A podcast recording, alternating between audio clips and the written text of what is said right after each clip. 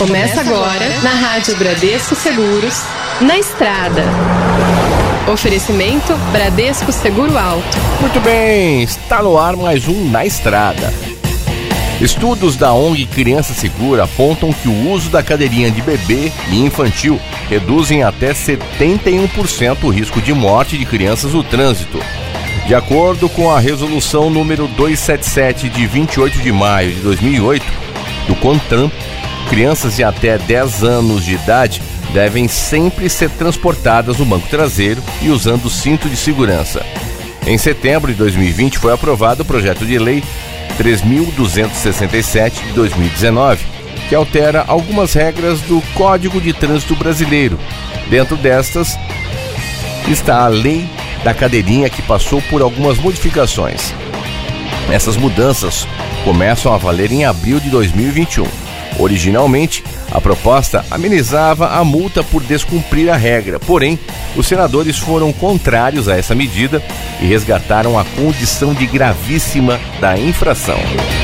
Existem vários tipos de cadeirinha e o modo correto de fixá-las no veículo. O modelo de cadeirinha varia de acordo com a idade do bebê e da criança. Com este artigo, mostraremos como é a lei nos dias atuais e como fica com a mudança, quais os tipos de cadeirinha e a multa para quem descumprir essa regra. Atualmente, a lei da cadeirinha exige apenas que as crianças de até 10 anos sejam transportadas somente no banco traseiro do veículo, fazendo uso do cinto de segurança de três pontos.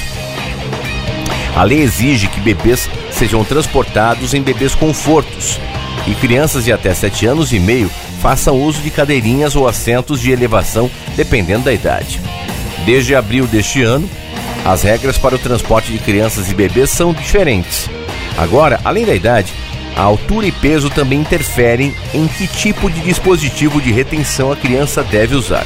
Se a criança tiver 10 anos completos, mas não tiver atingido 1,45 metros de altura, deverá fazer uso do assento elevado do cinto de segurança de três pontos, além de só poder circular no banco traseiro do veículo.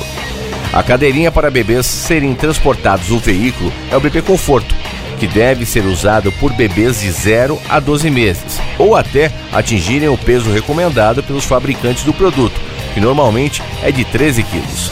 O bebê conforto tem um formato de concha, o que dá suporte para todo o corpo do bebê.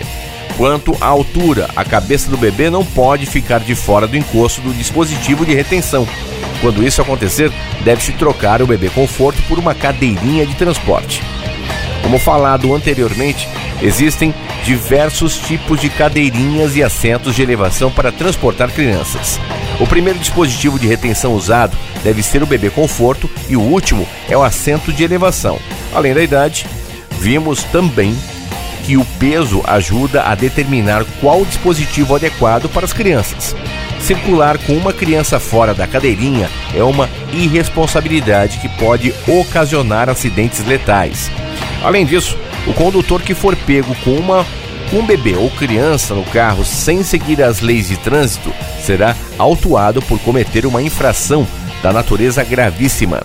O condutor terá de pagar uma multa no valor de R$ 293,47, além de levar sete pontos à Carteira Nacional de Habilitação e terá de arcar com a medida administrativa de ter o veículo retido até a regularização da situação, de acordo com o artigo 168 do Código de Trânsito Brasileiro. Não é simplesão, é um assunto bem sério.